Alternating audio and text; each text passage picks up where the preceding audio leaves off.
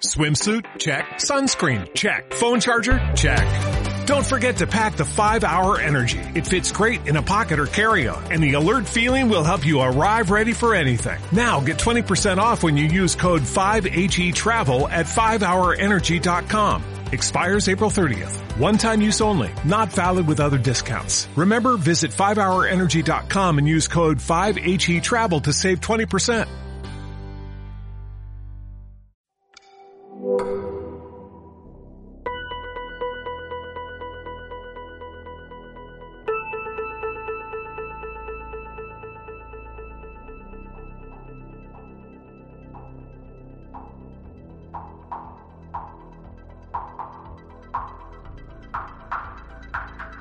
Bienvenidas y bienvenidos al Despacho 42, el podcast de los estudios de informática, multimedia y telecomunicación de la UOC. El podcast en el que hablamos de cómo la tecnología cambia la vida de las personas, pero también de cómo somos las personas las que hacemos cambiar la tecnología cada día.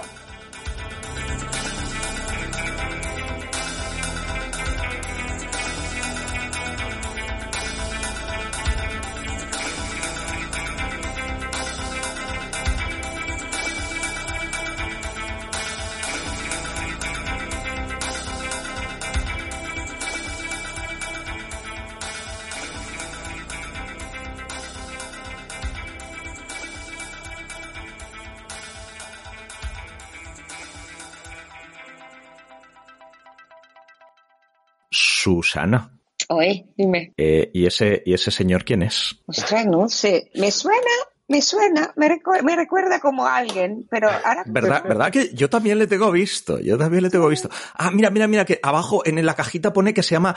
Es Daniel Riera. ¿Nos suena Daniel Riera? Hombre, eh, nuestro director... Qué por poco, qué poco me queréis, lleva- qué, qué poco Lleva, me lleva queréis. tiempo eh. que no aparece poco te por aquí, queremos. ¿no? Pero así En- que... Que, que poco nos quieres, que no vienes Encima que no me dejáis participar en algunos, Ajá, algunos, claro, eh, claro, claro. Qué respuesta pasiva-agresiva, ¿eh? Mamá, madre mía. Sí, sí, o sea, la, la Sí, culpa sí, es nuestra, como, bien. como los jefes. Los jefes de los que hablamos con, con Eva cuando no estaba Dani, pues eh, sí, mira, mira, mira, ya, ya es eso. A ver, ¿eh? pido Ya es- disculpas y reconozco que el podcast ha mejorado incluso cuando yo no estaba, por lo tanto, eh, estoy muy contento y orgulloso de ser vuestro compañero en este podcast. Bueno, esto, esto podemos recoger feedback de la audiencia. Podéis ir a Twitter. Mejor no, mejor no, despacho mejor no. 42. Que me echarán, por favor, que me echarán. Veamos. Bueno, realmente te hemos echado de menos, ¿eh? Eso sí hay que decir. Bueno, Estamos seguros de eso. Susana te ha echado de menos. Vamos a Las ahí. preguntas estas que hace, que son muy divertidas. las preguntas absurdas. Esto lo tiene. Y entonces, para este, para este episodio, si contamos contigo que estés como mínimo un ratillo. Un ratillo sí, muchísimo no, porque como podéis ver estoy con mi hija, o sea que, que no puedo, no puedo dedicar mucho, mucho rato al podcast. A ver, ¿eh? queremos unas cosquillas a Ada para A ver, dar a ver, fe a y que a quede claro. Bueno, po- ¿Cómo? nos podemos creer efectivamente que esa es, es Ada, que podemos dar fe, fe que es una niña gu- guapísima y muy rubia. No sigas, no sigas porque la gente sospechará algo, la gente sospechará algo. Sí, sí, bueno, eh, sospecha- sospecharemos todos que ha salido, que ha salido a la madre porque, porque una niña Efectivamente, esa, esa es la realidad, o sea que la única realidad. Oye, eh, pero que bueno, que hay que, que hay que hacer episodio. Eh, ¿Os parece bien que hagamos como el año pasado? Sí, yo creo que fue súper interesante, ¿no? Sí, sí. No sé, si, no sé si la gente sabe lo que hicimos la- el año pasado, porque a lo mejor alguien se ha incorporado a, a medio, Eh, a Dani, medio ¿tú te curso. acuerdas? Estamos seguros de que te acuerdas. ¿Lo del año pasado? ¿A qué te refieres? ¿A que hicimos una cena de Navidad y estas cosas? ¿no? ¿Te a Siempre eso? pensando en fiestas, ¿eh? ¿Quieres decir lo del observatorio? Lo del observatorio. El observatorio de tendencias, no el observatorio de planetario. Ajá. Vale. Oye, pues si os parece, llamo a los miembros del Observatorio Tecnológico de los Estudios de Informática, Multimedia y Telecomunicación, les voy diciendo que pasen y vamos pasando ya con el, con el episodio que me da a mí que este también nos va a salir largo y no sería cuestión de darle la satisfacción a, a Dani. ¿De acuerdo? Estoy ganando, estoy ganando la apuesta. Poco a poco, sí. Incluso cuando no estás. Incluso cuando no estoy- De hecho, yo diría, Terrible. y más cuando no estoy. Que hacemos episodios dobles para celebrar que no estás, tío. Efectivamente, Esto es así terrible. Bueno, oye, pues voy avisando a la gente y que vayan pasando, ¿de acuerdo? Perfecto. Vale, perfecto.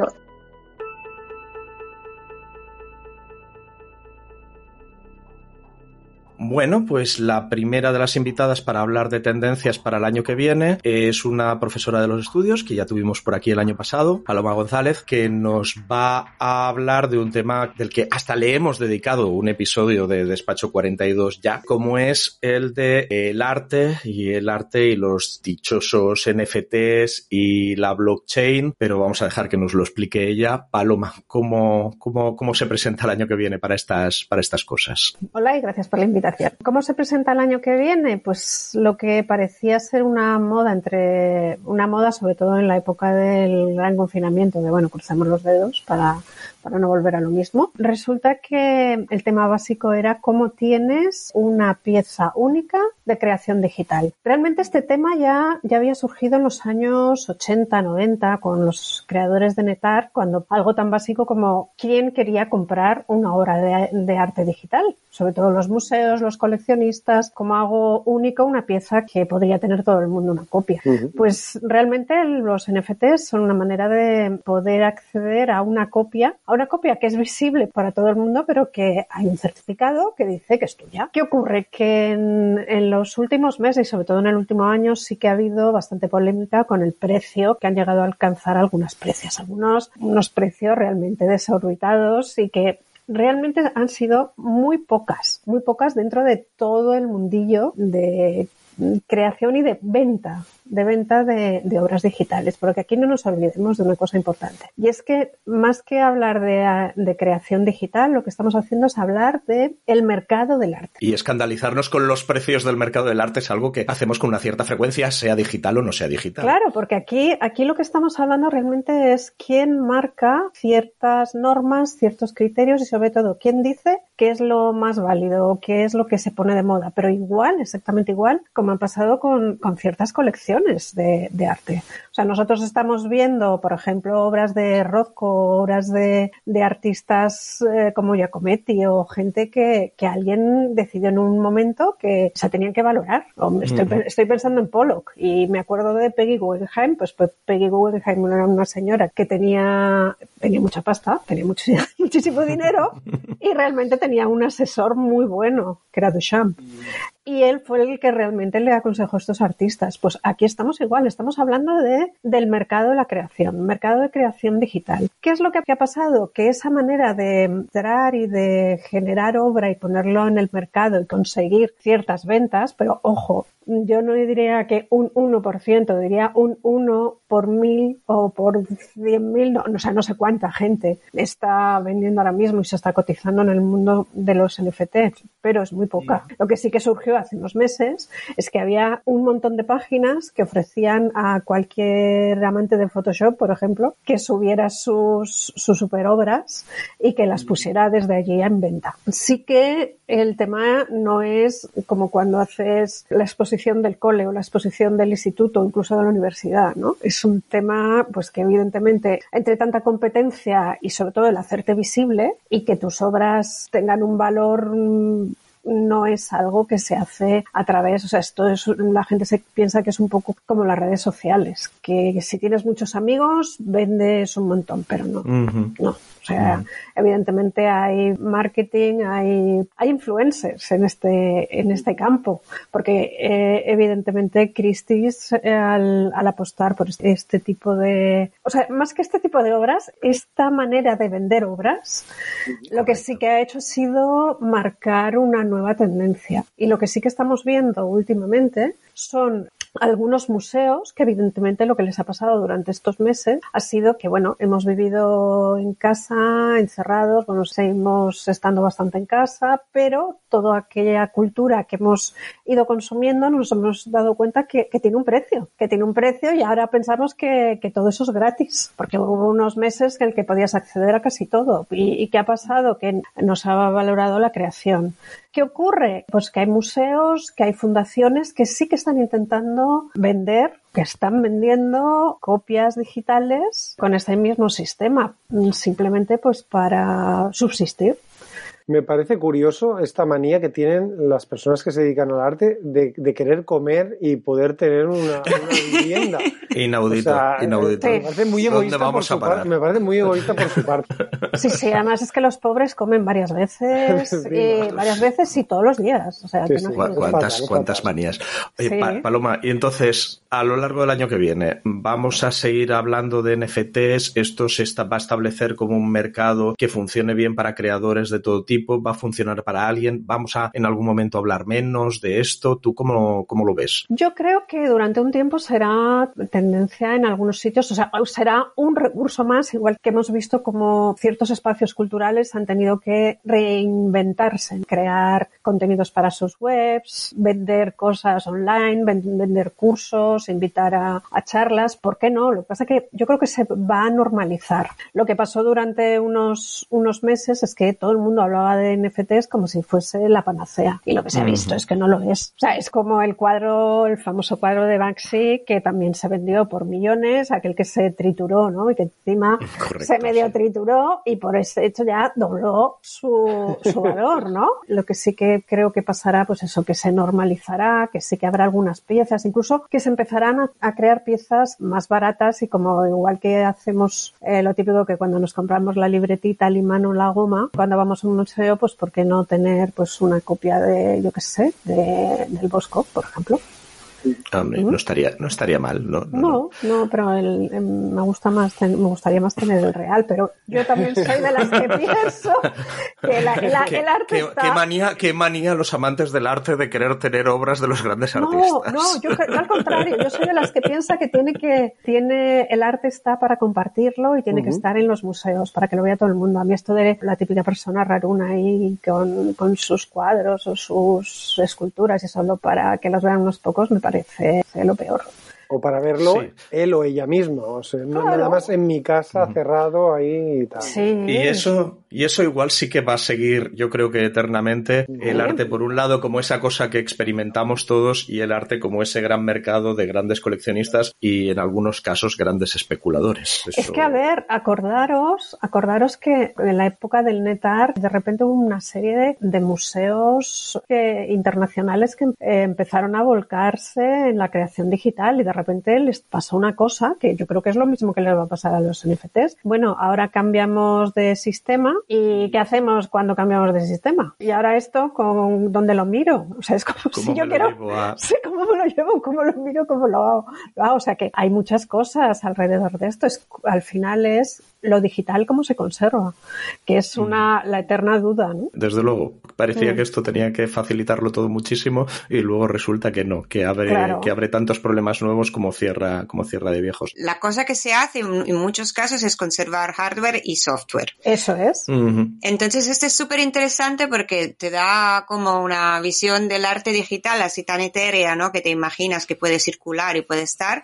pero realmente eh, cuando hay un cambio de paradigma de, de, o de hardware mm, ya, ya no se puede utilizar. Entonces, es todo el, el conjunto de las dos cosas. Eh, por ejemplo, el artista sonoro Berenguer tiene, tiene Ujú. para cada pieza que tiene desarrollada conservado el ordenador con, con la que la ha creado porque si no, no suena igual, ¿no? Y, o en unos casos ni Correcto. siquiera se puede. Y, y es como la venganza de Montezuma, yo creo, de la materialidad hacia lo digital. Efectivamente, porque el problema es que llega un momento en el que estamos en un momento en el que a los creadores no solo se les exige que creen, sino que además, pues lo que nos ha pasado un poco a todos, que además estemos en las redes, que nos vendamos bien, que eh, salgamos estupendos en los podcasts.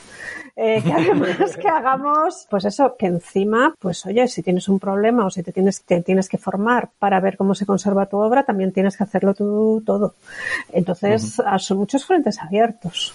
Y el mundo de la creación, y cuando digo la creación, no me estoy refiriendo solo a lo que se ve en un museo. También, pues, mirar los audiovisuales en, en general. Las películas en, es- en estos dos últimos años están creadas para verse en plataformas. Y aquellos planos, aquellas Claro. batallas que veíamos, pues, los indios, los vaqueros. El medio, no sé si es el mensaje, pero tiene implicaciones tremendas para el mensaje, eso claro. segurísimo. La autoría, o sea, el hecho de si yo quiero hacer cualquier cosa para una de estas plataformas, pues, pues también, o sea, al final estamos viendo versiones a veces de la misma historia y bueno, con los NFTs yo creo que nos pasará un poco igual. Pero bueno, yo sigo insistiendo lo mismo que os dije el año pasado. Yo creo que hay gente muy creativa, que hay que ayudar sobre todo a la gente que está utilizando pues esos software libre, nuevas maneras de crear, nuevas maneras de comunicar y en eso mm. yo creo que me parece que los cuatro estamos de acuerdo. Yo diría que hasta la mayoría de la audiencia. Bueno, y lo que también es universal es que hay gente mala como yo que estoy mirando el reloj y que recojo un par de propuestas de episodios de podcast para hacer la próxima temporada o las dos próximas temporadas, pero si os parece, Paloma, lo dejamos aquí y pasamos al siguiente tema. Muchísimas gracias, Paloma. Gracias, Paloma. Escuchar Despacho 42 puede tener efectos secundarios. Hasta podría hacer que aprendieses algo. ¿O no?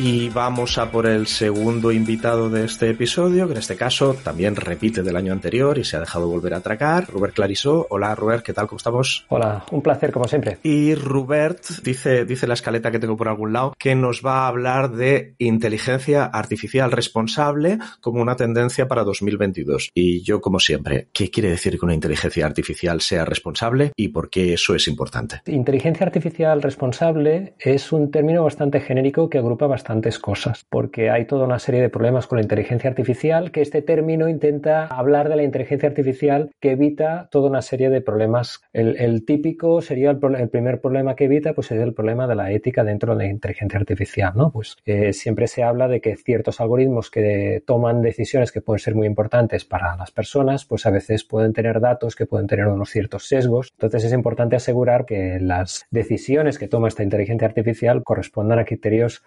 no, diríamos tanto objetivos, sino criterios que éticamente sean correctos, ¿no? Que no discrimine una persona por su género, por su procedencia. Este sería, pues, un primer grupo de, de problemas que la inteligencia artificial responsable debería solucionar. Por otro lado, tenemos el tema de la explicabilidad. Estamos utilizando cada vez más la inteligencia artificial en los procesos de toma de decisiones, pero no siempre somos capaces de entender por qué la inteligencia artificial ha tomado una alternativa en lugar de, en lugar de otra. ¿De acuerdo? Esto estaría relacionado con la parte de ética que hemos dicho antes. Precisamente nos gustaría poder explicar y que la explicación no fuera es que esta persona tiene esta religión o esta persona es que es una mujer. Entonces, para ello es muy importante que la inteligencia artificial sea capaz de explicar los criterios que ha utilizado para tomar la decisión. Además, también tenemos la parte, la inteligencia artificial responsable, tenemos la parte de qué uso se le van a dar, ¿no? Se habla de la inteligencia artificial centrada en las personas, ¿de acuerdo? De forma que tienes un algoritmo que no solo funciona muy bien y es muy efectivo, sino que además, pues te has planteado, ¿es adecuado utilizar este tipo de inteligencia artificial para tomar estas decisiones? Y cómo vamos a ir controlando que las decisiones que tomas son correctas. Todo este tipo de conciencia sobre el tipo de decisiones que toma la inteligencia artificial entra dentro de este paquete genérico de inteligencia artificial responsable. Y hablamos de esto como una tendencia para 2022. Voy a no llevarme las manos a la cabeza y suponer que este tema ya, ya se estaba hablando de él y ya se estaba trabajando en el pasado, que cobra más importancia, que se percibe más como, como importante. ¿Por qué decimos que es ahora, que es ahora tendencia? Bueno, la verdad es que todos estos temas que de explicabilidad, de ética, de centrada en las personas, son temas que se han ido ah, tratando a lo largo de, de, los últimos años. Y han ido apareciendo pues a medida pues yo que sé pues que aparecían noticias para y la gente se llevaba las manos a la cabeza pues por ejemplo cuando no hay inteligencia artificial en el ámbito judicial pues tomaba decisiones sobre si conceder o no beneficios penitenciarios a una persona o no y luego se veía que los criterios que utilizaba pues no eran los correctos. Todo esto se ha ido teniendo en cuenta pero es decir este como decía es un término genérico que intenta agrupar toda una serie de problemas que se han ido descubriendo que puedan aparecer pero que todavía no tienen una solución clara. ¿De acuerdo? Entonces, por poner un ejemplo, en la negociación de los últimos presupuestos generales del Estado, una de las propuestas que hacía una formación política era de la creación de una agencia estatal para la supervisión de los algoritmos de inteligencia artificial. Y esto ha sido ahora. Es un tema que realmente está muy candente. Hay movimientos de, a nivel de gobiernos. La Comisión Europea tiene toda una iniciativa centrada en cómo Europa tiene que afrontar el tema de la inteligencia artificial, que pasa por definir todos estos temas desde el punto de vista legal, pues qué requisitos tienen las empresas que trabajan con algoritmos. Si un algoritmo toma una decisión incorrecta, ¿quién va a ser la persona que va a tener que responder por estos errores, es decir, ¿quién, quién se va a llevar la demanda, dijémoslo así. Y entonces todo esto va cristalizando poco a poco. Es decir, son temas que se han ido viendo que son problemáticos. Todo el mundo dice, si se lo preguntas, dicen que ellos ya lo están haciendo y que llevan haciéndolo desde toda la vida, porque esto también hay mucho. Sí, sí, mi inteligencia, sí, sí, claro, evidentemente considero criterios éticos. Sí, sí, por supuesto que es explicable la inteligencia artificial que utilizo. Todas estas cosas, pues eh, sí, efectivamente, todo el mundo dice que lo hace, pero a, a la hora de la verdad se está viendo que no. Y falta pues un poco todo, ¿no? La formación de las personas que trabajan en inteligencia artificial, el deseo de las empresas de aplicar estas técnicas en, en los algoritmos que diseñan y también los aspectos legales para recompensar o castigar a las personas que no utilicen estos criterios y realmente utilicen la inteligencia artificial a lo loco. ¿Y tu impresión sobre estas cosas es que hay bueno, segurísimo que hay mucho trabajo serio y complicado y lo que dices, esto, esto resolverlo no, no es una cosa que se puede hacer en tres días. Hay mucho trabajo en eh, serio, pero ¿hasta qué punto estamos hablando de wetwashing y que, una, y que una empresa diga, no, sí, claro, es responsable y que no haga nada o que no haga todo lo que debería hacer porque sencillamente queda muy bien decir que somos ecológicos, que somos sostenibles y ahora que nuestras inteligencias artificiales son, son responsables? Realmente es un problema, ¿eh? Eh, porque lo que pasa es que los modelos que se están utilizando últimamente, los, los, modelos fundacionales, que son modelos muy grandes, que se entrenan con grandes volúmenes de datos y se pueden utilizar para muchas cosas, cuestan tanto de construir que tienden a ser, a tener el control de una empresa privada o una organización privada. ¿De acuerdo? Con lo cual es muy difícil entrar ahí a valorar qué se ha hecho, cómo se ha hecho. Es difícil tener un escrutinio público de este tipo de, de, de algoritmos. Con es, por eso todas las um, afirmaciones que provengan de empresas privadas, pues hay que tomarlas con una cierta, un cierto grado de escepticismo. Qué, qué, mal, qué mal, pensado que es Ruber, si es que fatal. ¿eh? Exacto, sí, sí, no, no, sí, lo hacen por nuestro bien. Pero aparte de eso, también hay otro tema que, que también se preocupa bastante en los temas de inteligencia artificial, es el hecho, como hemos dicho, tienen control de empresas privadas y además lo que pasa es que cada empresa quiere tener lo suyo, su modelo. Eh, esto quiere decir, uh -huh. pues, que desde un punto de vista ecológico, toda la inteligencia artificial, artificial pues es, es, un negocio ruinoso, ¿no? Entrenamos modelos descomunales y cada uno quiere tener el suyo, cada uno una, un poco más grande que el de la competencia. Y, esto, y estos modelos enormes, no estamos hablando que sea tener tres ordenadores corriendo durante un par de días, sino que estamos hablando de que efectivamente que no, no es el consumo energético de blockchain y Bitcoin, pero de unido, por decirlo en catalán, ¿no? Sí, GPT-3 creo que se estimaba uh -huh. en 12 millones de, no sé si dólares o euros ahora mismo, pero ciertamente no es el tipo de presupuesto que esté al alcance de una empresa cualquiera. Con lo cual, uh -huh. esto tiende a decir, pues vas a tener tu proveedor de inteligencia artificial que te va a dar tu modelo y tú pues lo utilizas y pagas un canon. Uh -huh. Pero evidentemente tendrás que creerte lo que te diga cuando te diga pues que es una IA responsable, que mm, ha considerado pues toda esta parte de ética, que se, no se aplica para aplicaciones que puedan ser cuestionables, etc. ¿Tendremos, ¿Tendremos auditorías de esta inteligencia artificial éticamente correcta? Que, bueno, eso no sé yo hasta qué punto podemos decir eso, sin que Susana me mire mal, eh, pero que sea responsable, que, se, que esté alineada con una, serie de, con una serie de principios, ¿eso se va a poder auditar en algún momento? Creo que es una de las cosas que está por ver, porque de uh -huh. momento tenemos esto, tenemos bastantes promesas. Sí que hay uh, algunas, algunas cosas que nos hacen tener un poco de esperanza en este sentido. Por ejemplo, una investigadora, ex trabajadora de Google, que es Tim, Timnit uh, que era la, la, codirectora de la unidad de, de ética en inteligencia artificial, pues que fue, fue despedida o renunció.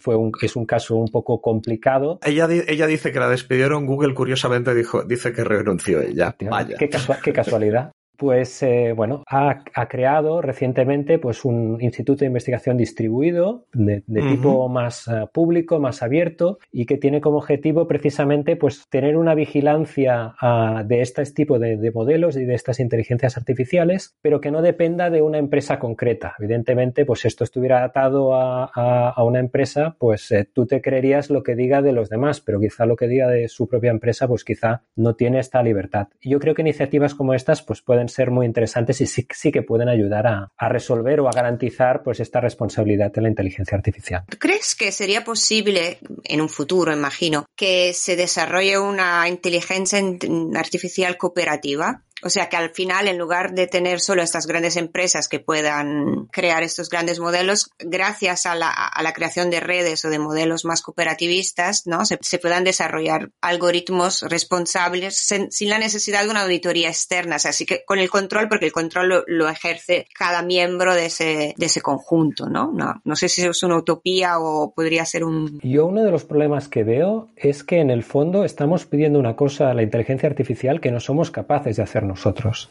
Es decir, como personas hay ciertas decisiones que no somos capaces de valorar, podemos tener dudas, ¿no? Y podemos no tener claro. Y si nos basamos en los precedentes, pues de otras decisiones que se han tomado en el pasado, pues a lo mejor los precedentes, pues yo qué sé, pues tienen prejuicios de machismo, de discriminación a lo por, mejor. por raza, a lo mejor. A lo mejor. No, no, no estoy diciendo que sea así, ¿no? Pero, pero si a las personas ya nos cuesta mucho saber distinguir esto, realmente es muy complicado. Le estamos pidiendo una cosa a la inteligencia artificial que no somos capaces de hacer nosotros. Eh, regiro la, la, pregunta. ¿Ves una idea de inteligencia artificial asamblearia? Wow.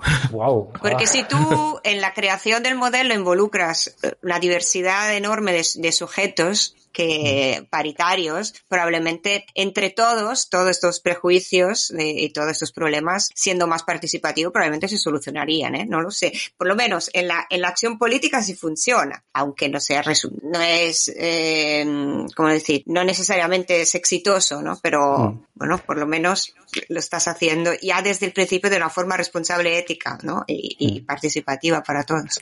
Yo lo que tengo la sensación es que, de, por lo menos hasta el momento, mientras eh, no haya restricciones a nivel pues, del consumo de energía que se requiera para el entrenamiento o la potencia de cálculo, la tendencia va a tener, si me permitís la frase, un modelo para dominarlos a todos. Uh -huh. Un modelo que te sirva de, de, base para a partir de ahí desarrollar todas tus aplicaciones de inteligencia artificial. Porque eso, el problema de tener varios es que quizá también tienes el problema de decir, bueno, ¿y cómo seguro que cada uno de ellos individualmente es, es ético, es, eh, es, seguro también? Porque esta, esta, esta, es otra parte que también hay que considerar con estos modelos tan grandes, que no haya alguien que nos haya dado, dado datos intencionadamente, datos incorrectos para asegurarse pues que el modelo pues actúe de una determinada manera. Es complicado, ¿eh? eh yo lo que, lo que creo es que de momento uh, la tendencia es, es igual que con los procesadores, pues vamos a poner más chips, pues aquí vamos a coger más datos, vamos a coger más variables, los vamos a entrenar durante más tiempo y así pues conseguiremos subir unos puntos de porcentaje pues el, el funcionamiento de, de, las aplicaciones que funcionan con este. En, en, cualquier caso, lo que sí podemos asegurar es que en 2022, en 2023, en 2024, los investigadores e investigadoras en inteligencia artificial no se van a quedar sin trabajo y la gente que trabaja en la ética de la inteligencia artificial tampoco. ¿verdad? No, de hecho, si hacemos caso a las últimas declaraciones de Elon Musk, quien se va a quedar sin trabajo van a ser todos los demás. Pero esto no va a ser en 2022, ¿eh? Esto para más adelante. Bueno, eh, pues si os parece, lo dejamos aquí. Muchas gracias, Robert, y amenazamos con volverte a llamar el año que viene. Gracias. Encantado. Muchísimas gracias a vosotros. Despacho 42, un podcast hecho desde el Despacho 42 de la UOC. Porque si no, se llamaría Despacho 13, Despacho 25 o Despacho 68. Lógico, ¿no? Y el siguiente invitado es Josep Jorba, y que ya tuvimos también, como, como a los anteriores, en el episodio del año pasado. Y este año viene con la tendencia para 2022 de seguridad y privacidad. ¿Qué es lo, qué es lo que tenemos en este campo, Josep? Bueno, ya, ya nos hemos visto afectados durante el año 2021 con muchos casos que ya han aparecido en prensa afectando a grandes instituciones y empresas. Pero bueno, una tendencia que va a continuar será el ransomware como principal fuente de problemas de seguridad, tanto para instituciones como para empresas. Te interrumpo con pregunta difícil. Yo creo que como la mitad de la gente que nos escucha sabe lo que es la palabrota esta de ransomware y la otra mitad no. ¿Te atreves a hacer una, un, una explicación rápida de qué, es el, de qué es el ransomware? Bueno, el ransomware sería diferentes técnicas que se están us usando actualmente para atacar los sistemas informáticos por medio de introducir componentes vía, por ejemplo, falsificando emails uh -huh. y enviando enlaces que permitirán a los atacados dar acceso a externo para que puedan acceder a los sistemas de la empresa o organización para tal de, sobre todo, encriptar datos, cifrar datos, para lo que luego podrán estas organizaciones de ciberdelincuentes pedir rescates para poder recuperar sus datos. De acuerdo. En 2022 creo que esta tendencia va a seguir en aumento, ya que se ha demostrado que diferentes organizaciones han tenido que pagar para recuperar sus datos y en, en cierta forma esto permite que, que, se repitan ataques futuros de este tipo. Se ha, se ha demostrado como un buen modelo de negocio, ¿vale? Exactamente. lamentablemente. Exactamente. Y también hay nuevo, nuevas tendencias en el sentido de que ya no es solo obtener un rescate para recuperar los datos, sino que hay veces que ya se habla de incluso de, de pagar para que no se filtren los datos obtenidos. En este ah. sentido, en este sentido uh, estos datos pueden ser de uso externo y pedir rescates para, para estos datos que podrían hacerse públicos. Este sería mm. otra posible vector de ataque en el futuro. Extorsión en toda línea. Otra otro tendencia que este, se está observando ya en estos últimos meses es el ataque a, cierta, a ciertos componentes de, de los programas informáticos. Hay ciertos componentes, sobre todo basándose en APIs, o sea, interfaces de programación muy usadas dentro de aplicaciones web o dentro de programas concretos de muy amplio uso, que bueno, los atacantes están comenzando a hacer servir para tal de tener un amplio rango de posibles ataques. Esto se ha demostrado con un último caso muy reciente de estas semanas uh -huh. con el paquete log4j,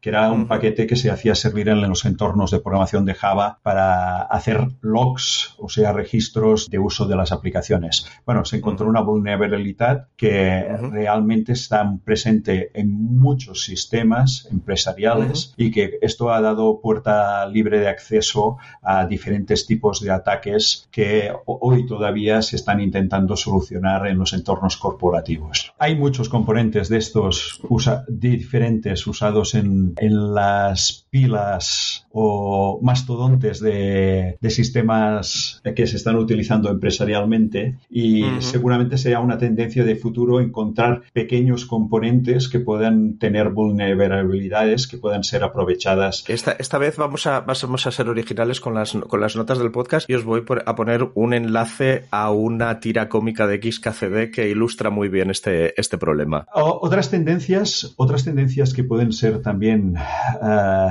bueno, en este caso dirá peor, es el tema de los phishing por, por email. Porque otro, otro tipo de cosas que se están viendo últimamente es que en lugar de campañas masivas de phishing, podrían ser evolucionar a campañas más selectivas con el tipo de target, o sea, la persona final o la organización final que van destinadas, y más aumentando, por ejemplo, temas de ingeniería social en el sentido de detectar comportamientos dentro de la empresa o necesidades o usos que pueden hacer más fácil la introducción o la captación de estos mensajes de email, siendo ya más selectivos en el sistema del mensaje final y a la persona final que se dirigen. Para que nos entendamos, quiere decir que aunque el correo electrónico que acabo de recibir parezca del jefe o de mi compañera de trabajo o de mi padre, pongamos por caso, que aún así si hay un enlace debería ir con mucho cuidado antes de hacer clic en el enlace, comprobar, ponerme encima, ver a dónde apunta y si no me fío, preguntar antes y, y, asegurarme antes de, de, meter la pata potencialmente con algo muy grave, ¿verdad? Exactamente. Y bueno, y, y otras tendencias, eh, otra tendencia que podría haber en este caso es también el uso de inteligencia artificial, porque uh -huh. ya se ha comenzado a detectar, de, debido a las filtraciones de datos, u, otro uso que podría darse es los datos de la empresa, utilizarlos con inteligencia artificial para detectar patrones de comportamiento dentro de la empresa y personas que podrían ser el target de ataque. De acuerdo. Y con seguridad, un tema que creo que va a ser 2022 también muy importante es la seguridad en los entornos de Internet of Things. Ajá. Todos esos altavoces y cacharritos que tenemos por casa y que se conectan a Internet. Exactamente. Y también en entornos industriales donde se están comenzando a introducir diferentes dispositivos de este tipo para ya sea cadenas de montaje, monitorización de procesos industriales, etc. Uh -huh. Bueno, estamos en una una, en una tendencia con estos dispositivos en los cuales no ha primado mucho la seguridad históricamente y ahora se tiene que comenzar sobre todo en entornos industriales y bueno y por supuesto en nuestros entornos caseros a tenerlos en cuenta porque bueno muchos de estos dispositivos tienen casi fecha de caducidad y problemas con las actualizaciones de los fabricantes y también nos hemos encontrado con casos de que eh, básicamente se han convertido en dispositivos inutilizables ya que el fabricante ha dejado de dar soporte o bien no bueno han acabado su tiempo de vida. Lo que pasa es que no o sea, han acabado su tiempo de vida y ya no tienen soportes, el soporte de actualizaciones de seguridad, pero nosotros como usuarios igual no nos llegamos a enterar de que eso ha pasado y seguimos teniendo ese dispositivo en casa, en la empresa o donde sea, funcionando y siendo un potencialmente un terrible agujero de seguridad para nosotros. Y finalmente, en cuanto a la seguridad en sí,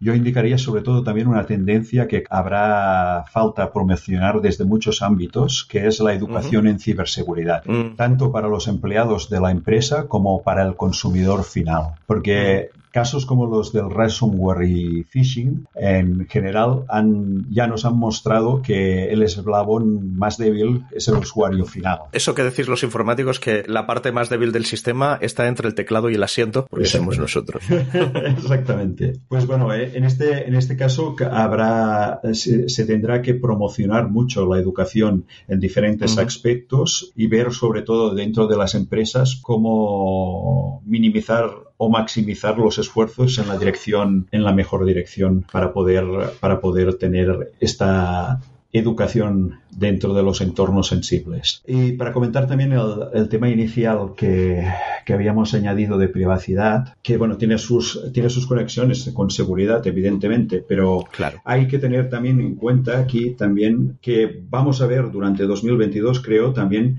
aumentos de legislaciones y también la sección que podríamos denominar multas a multinacionales para, para estos temas de privacidad, porque cada vez se ve que tenemos que tener, e intentar aumentar el control de, lo, de los datos personales y eh, cómo los cedemos externamente a estas multinacionales o, de, o, dicho de otra manera, cómo estas multinacionales acaban teniendo nuestros datos sin que dispongamos nosotros de ningún control de, de su uso. Y en estas multinacionales estamos hablando de los sospechosos habituales, estamos hablando de los Googles, de los Facebooks, de los Microsofts, etcétera, etcétera, etcétera, ¿verdad? Exactamente. Y bueno, y también de las plataformas de e-commerce, por supuesto. Que están muy interesadas en conocernos y a veces nos conocen un poco más de lo que nos, a nosotros nos gustaría y probablemente de lo que a ellas les hace falta para vendernos. Porque Exactamente. muchos de los datos que tienen, no sé yo si acaban sirviéndoles de, de algo realmente, más que para tenerlos y, y, que no sean un riesgo para nuestra privacidad. Bueno, con eh, pues un, un, tema, un tema hit, supongo que incluso para los gobiernos en general, será cómo intentar aumentar la legislación a propósito de este, de este tema. Que es algo complicado de hacer, pero que, que, bueno, que más vale que nos pongamos. Y también de que está, de las dificultades de la legislación para adaptarse a esta evolución tecnológica tan rápida en estos aspectos. Escribir software es más rápido que escribir leyes. y finalmente, yo entre, entre privacidad y seguridad, porque estaría entre los dos lados, pondría únicamente dos temas más, que es, en, en algún momento tendremos que examinar también los temas de toma de decisión por parte de inteligencias artificiales. De esto hablábamos con Roberta hace un ratito. Y con este mismo tema de inteligencia artificial, también hay otro, otro problema que es el, tema de los contenidos generados automáticamente por inteligencias artificiales. Los GPT-3 y tal, que efectivamente volvemos a hablar con Robert, sí. Y, y, esto nos va, a, nos va a poner también problemas, tanto por, la, por privacidad como por la, la gestión de veracidad de estos contenidos, mm. porque nos va, nos va a generar incluso que vamos a tener un cierto boom de contenidos que si ya no podemos seguirlos con la producción humana actual, supongamos que con estos mecanismos de inteligencia artificial para generarlos podemos perfectamente aumentar por 10 o por 100 los contenidos disponibles que se, se podrán obtener, con lo cual el control de su veracidad y la calidad de estos contenidos va a, a ponerse también en discusión y creo que también será un elemento importante de debate durante 2022. Genial. Bueno, no sé si genial o poco genial o un poco dramático, pero de todas formas creo que lo vamos a dejar aquí. Igual le tenemos que dedicar algún episodio de Despacho 42 el año que viene al tema porque es tremendamente importante. Muchísimas gracias, Josep, y esperamos contar contigo de nuevo el año que viene. Despacho 42, un podcast abierto sobre tecnología, porque la tecnología es demasiado importante para dejarla solo en manos de tecnólogos. Y vamos rápidamente con la siguiente invitada de este episodio de Despacho 42, que es Desiree Gómez Cardosa, que es también, como todos los demás invitados, miembro del Observatorio Tecnológico de los Estudios de Informática, Multimedia y Telecomunicación de la UOC, que es algo que no digo yo con demasiada frecuencia en el podcast, casi nunca, pero que no es de los estudios, sino que forma parte del ELER Center, ¿verdad, Desiree? Sí. Hola, César. Encantada de estar aquí y efectivamente vengo desde el Observatorio de Tendencias Educativas Educativas e Innovación del Leland Center en mi uh -huh. colaboración con el Observatorio Tecnológico de los EIMT. Perfecto. Encantada de saludaros. Muchísimas gracias. Aparte eres el fichaje de este, de este año y tu tendencia para el año que viene tiene que ver con el auge del teletrabajo y la educación a distancia, ¿verdad? Efectivamente, hoy revisaremos otra de las tendencias de este año, que ha sido el auge del trabajo remoto y sobre todo del e-learning, que es la parte que más incide en nuestro campo. Curiosamente, qué sorpresa. Sí. pues tú dirás. Si queréis, empezaremos con los beneficios más evidentes a nivel personal del teletrabajo. Pues uh -huh. bien, el primero es un ahorro de tiempo de desplazamiento que nos permite utilizar ese lapso para otras tareas. Esto nos lleva al siguiente punto, que es más autonomía a la hora de organizarnos y una mayor flexibilidad para decidir cómo emplear el tiempo y bueno, es que una buena, una buena organización en el trabajo pues nos puede ayudar a tener mayor productividad si conseguimos tener un, un equilibrado nivel de concentración. Y me disculpo porque estoy un poco congestionada y, y bien, muchos empleados indican que el trabajo remoto les ha ayudado a equilibrar esto, ¿no? Pues el trabajo y la vida personal y familiar. Pero tenemos que tener en cuenta que no es así en todos los casos, ¿no? Porque uh -huh. debido a la situación COVID, muchas personas, muchos trabajadores también han incidido en el hecho de que eh, al tener que ocuparse pues de la vida familiar y laboral al mismo tiempo, esto les ha supuesto perjuicios, agravios, ¿no? A nivel de organización y claro. pero bien, entendemos en este caso el teletrabajo como algo aislado de esa situación de emergencia y que se pudiera, que se pudieran acoger otra, otras empresas a, al margen, ¿no? De, de, la situación COVID. Y uh -huh. bueno, también habría que tener eh, en cuenta estos aspectos negativos que suponen un desafío, como por ejemplo el peligro de alargar ad infinitum, ¿no?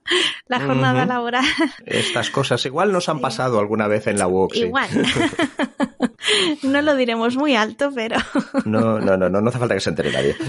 y, y después está este peligro de no establecer un límite claro entre vida privada y personal, ¿no? Que nos uh -huh. puede llevar en ocasiones a tener una sensación de, de aislamiento y de desconexión de, de, lo que es la vida, pues más allá de, de las cuatro paredes del, de nuestro despacho en casa. Después deberíamos comentar que a nivel estructural muchas empresas han encontrado en esta fórmula un incentivo gracias a que han ahorrado en infraestructuras, suministros, tickets y pluses por desplazamiento, aunque mm, la gran mayoría de las que lo implantaron debido a esta situación por COVID que comentábamos están volviendo al trabajo presencial, aunque algunas han implementado pues al, algunos días durante la semana porque han visto que, que, da buenos resultados, ha incidido en satisfacción los trabajadores y bien, eh, quería comentaros que es curioso porque los gigantes tecnológicos como Google o concretamente Apple, que uh -huh. tiene 80.000 empleados en nómina en, en los Estados Unidos, insisten en que su personal vuelva a las oficinas, ¿no? Haya ido volviendo, sí. a pesar de la oposición de los propios empleados. Que esto, esto de hecho es sí. otra de las tendencias que comentábamos, que comentábamos en la entrada de blog que hay en las notas del podcast sobre tendencias para el año que viene, que es que los empleados, sobre todo en Estados Unidos, donde están muy bien pagados en el sector de la tecnología, comienzan a tener mucho poder y comienzan a no tener por qué obedecer al jefe y que cuando el jefe dice según qué cosas, pues igual no, no bajan la cabeza, si sino que dicen, pues no nos parece bien.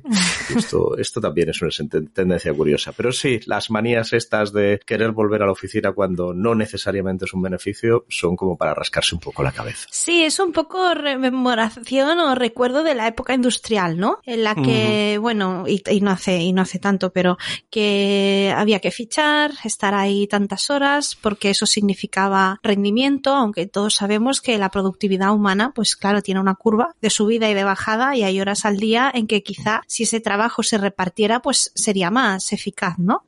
Correcto. Y bien, pues estas empresas insisten en que los empleados vuelvan y en muchos casos la solución inicial pues ha sido implementar un plan de trabajo híbrido. Leí que Microsoft, por ejemplo, y bueno, como comentábamos Google, Apple, han contado con el experto de la Universidad de Stanford, Nicholas Bloom, en trabajo a distancia para diseñar el ese regreso a las oficinas, porque no querían volver.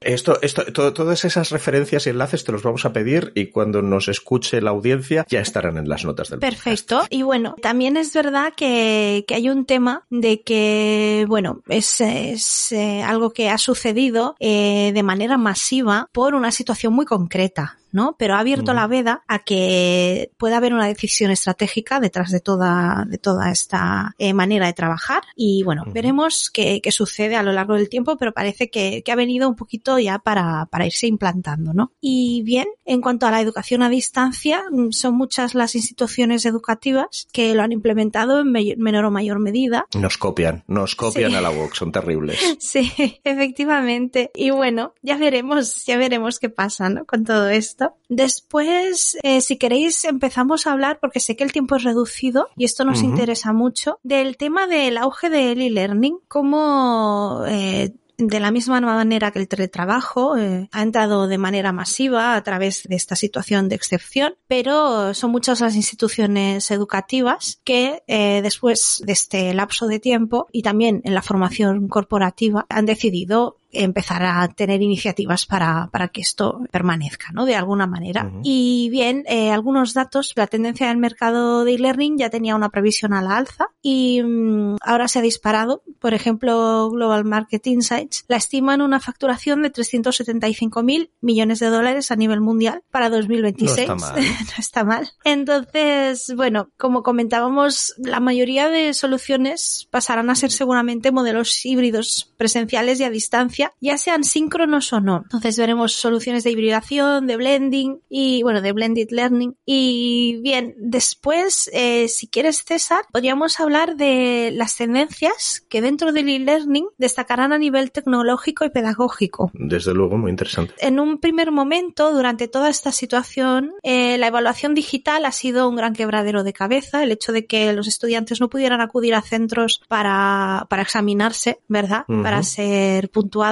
pues ha supuesto tener que repensar tanto las pedagogías de evaluación como las metodologías. Y bien, parece que la evaluación digital y todos sus pormenores a nivel de sistemas de vigilancia, de biometría, pues han traído cola y estos problemas vienen, como bien te sonará, por el tema de las implicaciones éticas. Correcto. Que la ética es algo muy importante para Despacho 42 y quiero pensar que para todo el mundo en la UOC y casi todo el mundo en el mundo de la educación, de hecho. Efectivamente, porque es que, bueno, esta, estos sistemas de e-proctoring o vigilancia a distancia, pues claro, necesitaban de entrar en las casas de los estudiantes a través de la cámara, observar sus habitaciones, medir su estructura facial con sistemas biométricos y bueno, después también había, bueno, incursión en los archivos del propio estudiante dentro de su PC y esto son cosas que no han hecho mucha gracia y hay protección. Bastante, bastante comprensiblemente todo se ha dicho. Efectivamente. y hay problemas con el tema de protección de datos, ¿no? O sea que este es un tema que va a seguir dando mucho que hablar y después otro de los temas muy importantes es la maximización del uso de analíticas de datos, de aprendizajes, de aprendizaje para maximizar pues el desempeño estudiantil, eh, ver cuál es la performance ¿no? del estudiante durante su proceso de aprendizaje y para qué queremos esos datos, ¿no? Pues para utilizarlos para mejorar el diseño instruccional, ofrecer apoyo allí donde haga falta. Y bien, esto también lo podríamos relacionar con todo lo que es eh, una tendencia muy al alza, que es la personalización y el, y el aprendizaje adaptativo para, pues, para adaptar este a las necesidades del estudiante. Y bien, incluso se está utilizando en algunos programas, eh, programas pues inteligencia artificial para la creación de cursos, para dicha adaptación. En algunas plataformas y LMS ya se utiliza. Y bueno, pues veremos cómo evoluciona. Sí, no, no, no vas a estar nada aburrida el año que viene, ni probablemente el otro, ni el otro, ni el otro, ni el otro, ¿verdad, Sí, sobre todo con el tema que comentaremos ahora, César, que es el super auge, en parte gracias a Facebook, pero esto ya, esto ya venía de, de largo, que son los mundos inmersivos. Y bien, todo lo que comentamos. El dichoso metaverso tenía que salir. Sí, tenía que salir. Y otro tema que siempre comentamos en, en el Observatorio Tecnológico de los EIMT, que es el auge o no, la adopción o no de la realidad virtual, ¿no? Los, la realidad mixta y aumentada. Sí que es verdad que con este, pues, pico de incidencia de la virtualidad por, por confinamiento, pues bien, parece que todo el tema que atañe a las reuniones virtuales ha hecho que se desarrollen muchos de estos aparatajes y softwares, mm, podríamos decir, relativos a, ya sabes, las gafas de realidad virtual, bueno, los cascos, perdón, de realidad virtual. Es que estaba pensando también en las Google Lenses, que es un tema que, bueno, que ahí está. Que, que, amenazan con volver, me, me, han dicho por ahí. Bueno, sobre todo siempre hemos visto que en industria es donde más está como aplicando, ¿no? Sí, sí, sí. O sea, estas cosas siempre han tenido usos en determinados nichos y ahora parece que lo que tienen que hacer o no, vaya usted a saber, es llegar al gran mercado y a los grandes usuarios. A mí me provoca mucha curiosidad este Efectivamente. No sé si poniendo de nuevo de moda Dragon Ball o algo así, con belletas con gafas. Mm, Correcto. Igual empecemos a ver a gente por la calle, pero parece que no. Y de momento, pues está un poquito más rezagado todo el tema de mundos virtuales, de gaming, ¿no? Y vemos como en educación, pues esto va entrando sobre todo en sanidad, en temas de, pues, de ingeniería también, ¿no? Eh, cosas que requieren de igual de prueba-error con el mínimo riesgo posible. ¿Verdad? Exacto. Y después, eh, el último tema del que me gustaría hablaros, para no monopolizar el tiempo de, nadie, es eh, las microcredenciales. Entonces, bueno, veremos la importancia de todo lo que es poder realizar cursos en el mínimo tiempo posible y con una acreditación que podamos compartir de manera segura, pues como todo este tema estará en auge. Desde cursos cortos que nos proporcionen habilidades en disciplinas que sean tangenciales, eh, más o menos incidentes en nuestra área temática de, experteza, ¿no? Por ejemplo, pues alguien que, que, tenga tal titulación, pero que esté, que quiera formarse en habilidades transversales y tener skills en comunicación, en cualquier ámbito que demande creatividad o que afecten directamente y sean habilidades duras a su desempeño diario. ¿Verdad? Pues eh, esto lo iremos viendo, sobre todo, pues eso, las digital badges o insignias digitales. Podremos compartir en bien nuestras redes tipo LinkedIn o nuestro currículum virtual en una página web y alguien pueda entrar. Y esto ya algún día lo podremos relacionar más con el blockchain, pero ya se está empezando a dar con los certificados digitales del MIT y otra gente. Genial. Bueno, pues oye, si te parece, lo dejamos aquí porque esto es muy interesante y de nuevo, como casi todo lo que hemos estado comentando hasta ahora, abre la posibilidad de hacer un episodio entero de Despacho 42 sobre, sobre los temas de los que hemos hablado en algún momento del año que viene cuando, cuando se nos abra un, un huequecillo. En cualquier caso, eh, muchísimas gracias, Desiree, y también nos vamos a despedir de René, que creo que se ha invitado durante un par de segundos. Eh, eh, René es el perro de, de Desiree, que se ha invitado un par de segundos a la, a la conversación. Le damos muchos recuerdos desde todos los que formamos parte de Despacho 42. Un placer. Muchas gracias, César, a ti y a todo Despacho 42 y a los oyentes. Gracias. Despacho 42, un podcast sobre tecnología para Damis, hecho por Damis.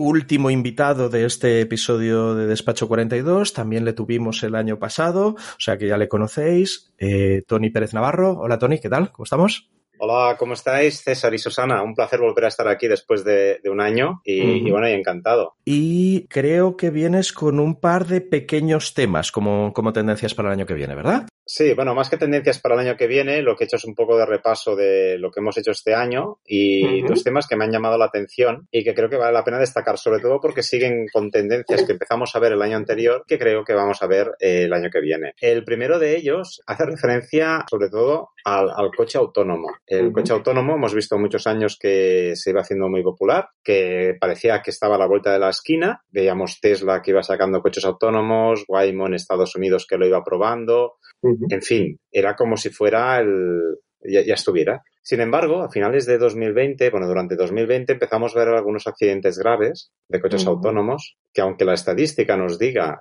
que conducen mejor que nosotros, lo cierto es que somos más tolerantes con un error humano que con un error mecánico, como es lógico. Eh, razonablemente, sí. Entonces, en aquel entonces, no sé si lo comenté el año pasado o no, eh, tuve la oportunidad de estar con algunas personas que trabajan en Alemania en el desarrollo del coche autónomo y ya me habían avisado que lo del coche autónomo estaba muy lejos, que lo que era detectar la conducción en calles complicadas como las europeas, lo típico, una persona que se pone a cruzar entre dos vehículos y te aparece en medio de la calle, eso era uno de los retos que los que ellos estaban trabajando que era irresoluble. Sí, sí, es, eso, ¿no? No es lo mismo conducir en Phoenix, Arizona, que es donde está probando Waymo, que aprovechando que tenemos a Susana por aquí, en Nápoles, pongamos. En Roma o, bueno, cualquier otra. Sí, era lo que estaba pensando, ¿no? El típico, la típica moto que se sube a la acera, luego baja, se mete en el medio y, y ahí. Sí, bueno, se falta una inteligencia artificial muy desarrollada, imagino, para, y un entrenamiento muy largo como para Sí, sí, exacto. Entonces, eso es lo que llevamos viendo hasta 2020. ¿Qué hemos visto en este 2021? Han seguido apareciendo eh, noticias de coches autónomos, pero hay dos que han aparecido como noticias que son interesantes, que es que Honda ha empezado a vender coches con autonomía nivel 3 y Mercedes también ha publicitado que vendía coches de nivel 3. Nivel 3 es el nivel de conducción en el cual el vehículo puede empezar a hacer algunas acciones por iniciativa propia, lo típico de frenar para evitar un choque, poder girar para evitar algo, pero aún necesita el conductor. Lo bonito es que lo están vendiendo como nivel 3. No están hablando de coche autónomo, sino con una cierta autonomía y lo venden como algo muy excepcional y no te lo están vendiendo como un autopiloto como otras marcas que sabemos que venden el autopiloto, que el nombre engaña cuando en realidad lo que hay es, es un nivel 3 de Correcto, que esto es lo que hace Musk y Tesla y que algún problema regulatorio le va a acabar suponiendo porque igual se están pasando de la raya con la publicidad, aunque la tecnología pueda ser muy buena. Pues eso sería uno de los, de los elementos sobre el coche autónomo y el otro que me gustaría destacar que hemos visto muchas noticias este año, antes que hayan con cuenta gotas, ahora han caído unas cuantas, que es los coches autónomos voladores. Si el problema es que te sale una persona que está cruzando la calle y todo eso. Si estás volando, no hay ningún problema. Efectivamente, no se te va a cruzar un peatón.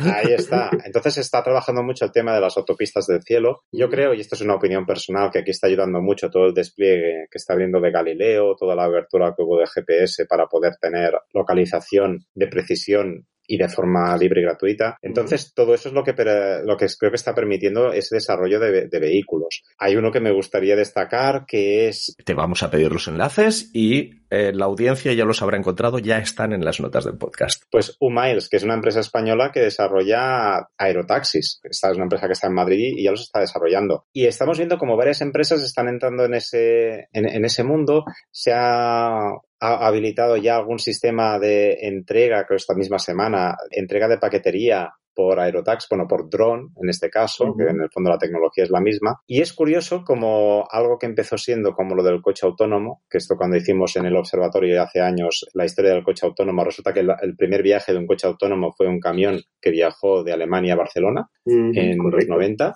que es algo que sorprendía mucho. Pues estamos viendo que está evolucionando, están apareciendo cada vez más coches autónomos voladores y los precios son caros como un coche de lujo, pero no estamos viendo ya precios exagerados. Y es algo que habrá que ver cómo irá evolucionando el mercado, porque claro, lo que es la, está, el coche autónomo va acompañado de todo lo que es la regulación, habrá que ver cómo evolucionan las leyes para el coche autónomo, habrá que ver cómo evolucionan las leyes para poder hacer estos vuelos de aerotaxis, pero es algo que bueno, que irá cambiando y que posiblemente en los próximos años iremos, iremos oyendo hablando, hablar de eso. Y esto sería un poco el, primer tema que me, me, que, me, que me ha gustado comentar. Y luego ya cambiando radicalmente de temática. Hay algo también que me ha llamado mucho la atención este año, que es, hasta ahora hablábamos mucho de, del carbon footprint, de la huella de carbón que tiene todo lo que hacemos, y estábamos acostumbrados a, leerlo desde el punto de vista, por ejemplo, del coche, del vehículo, de lo que contaminaba el vehículo, de que el tren era eléctrico. Pero habíamos olvidado muchas veces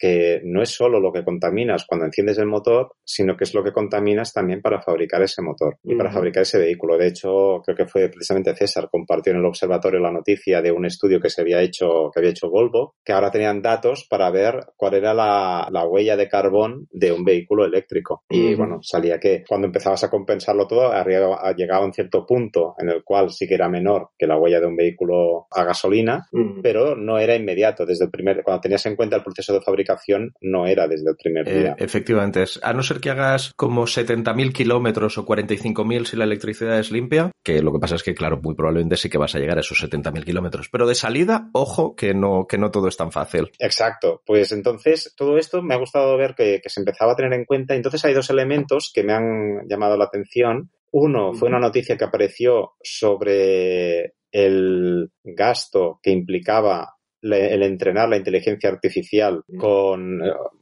el típico algoritmo de aprendizaje con inteligencia artificial y hablaba en la noticia hablaba de que era equivalente el típico entrenamiento de un algoritmo a cinco coches USA durante toda su vida útil que me pareció interesante porque comparaba con lo que estamos acostumbrados de, ver la, huella de carbón que es con vehículos pues comparar cómo es entrenar un algoritmo de inteligencia artificial comparado con, con vehículos. Hay que tener en cuenta eso todos esos consumos que hay que comparar porque cuando vemos algo en streaming cuando entrenamos eh, algoritmos de inteligencia artificial, cuando usamos blockchain, que es el culpable de este último año por excelencia, por ejemplo, para estas cosas, pero que porque sea digital no quiere decir que sea limpio. Claro. Y, esto es algo que me ha gustado destacar por eso, ¿no? Por ese cambio de chip en la mentalidad que yo creo que el año que viene vamos a ver todavía más. Y ya para acabar, relacionado un poco con el tema del cambio climático, hay algo que sinceramente me sorprende que en el año, a finales de 2021 y entrando en el 2022, todavía estemos hablando de esto que es la obsolescencia programada. Encuentro que, bueno, me parece absolutamente increíble que cuando salen las reuniones de cambio climático, simplemente algo así no se prohíba. Eh, sabemos fabricar neveras que duren 50 años, pero no se hace. Y en ese sentido, la Unión Europea pues está discutiendo de implantar leyes, pero hay una cosa que me ha llamado la atención este año, que es el índice de reparabilidad francés contra la obsolescencia programada, que es una gran iniciativa. Además, Francia está desarrollando otras iniciativas en ese sentido, como es también el prohibir tirar productos que no se han vendido que estén en buen estado y creo que eso es un poco la línea. Hay otra iniciativa, pero esta ya la buscaré, que es española, que también está el índice de reparabilidad, en España se publica, de hecho España fue pionera en eso, fue la primera en publicarlo, pero tengo que buscarlo, esto no sale en el observatorio, es algo que, me vino por otra vía. Y que este estaba bien porque ponía las empresas que eran más, más limpias en ese sentido. No voy a decir marcas, ¿no? Pero había alguna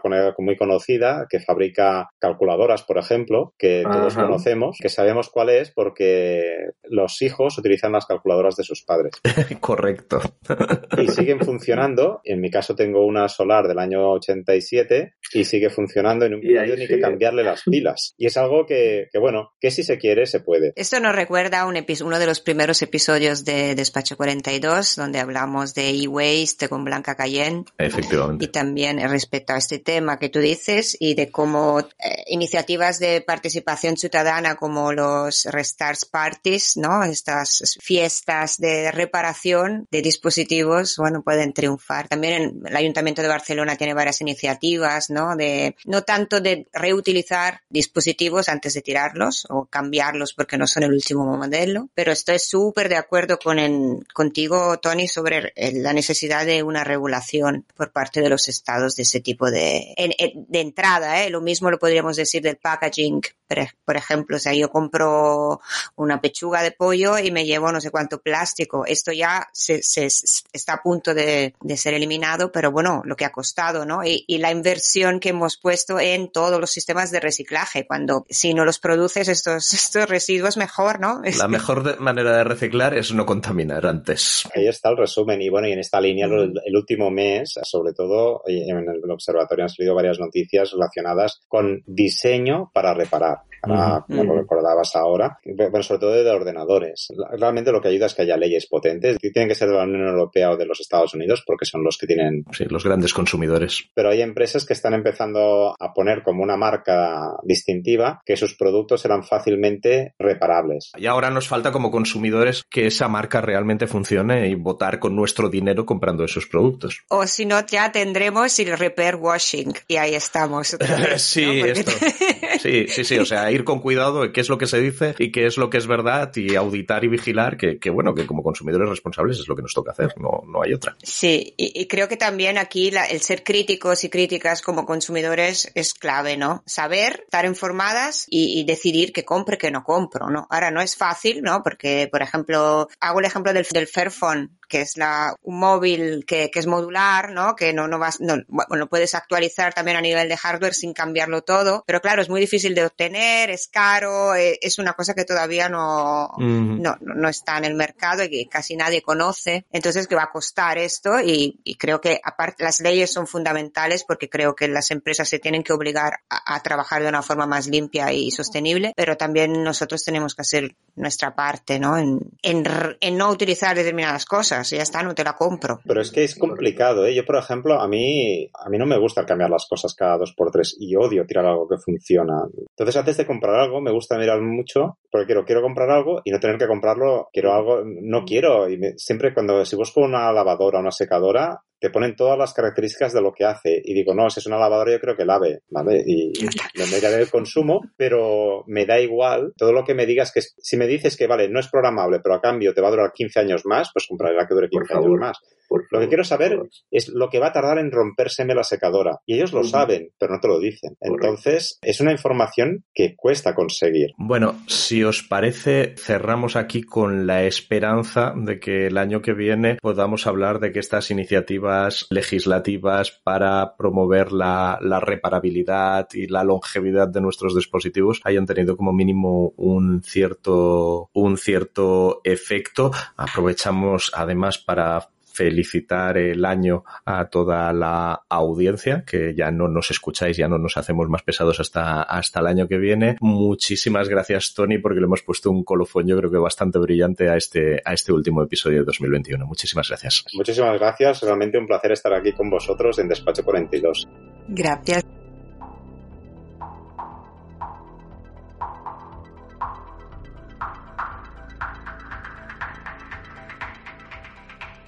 Muchísimas gracias por haber escuchado un episodio más de Despacho 42. Si quieres comentarnos algo, lo podrás hacer en nuestro blog, que encontrarás en blogs.uoc.edu informática. También puedes ponerte en contacto con nosotros utilizando Twitter con el hashtag Despacho42. Y si quieres echarnos una mano, suscríbete a Despacho42 en tu aplicación de podcast favorita. Ponnos nota, déjanos un comentario y sobre todo recomiéndanos a un amigo.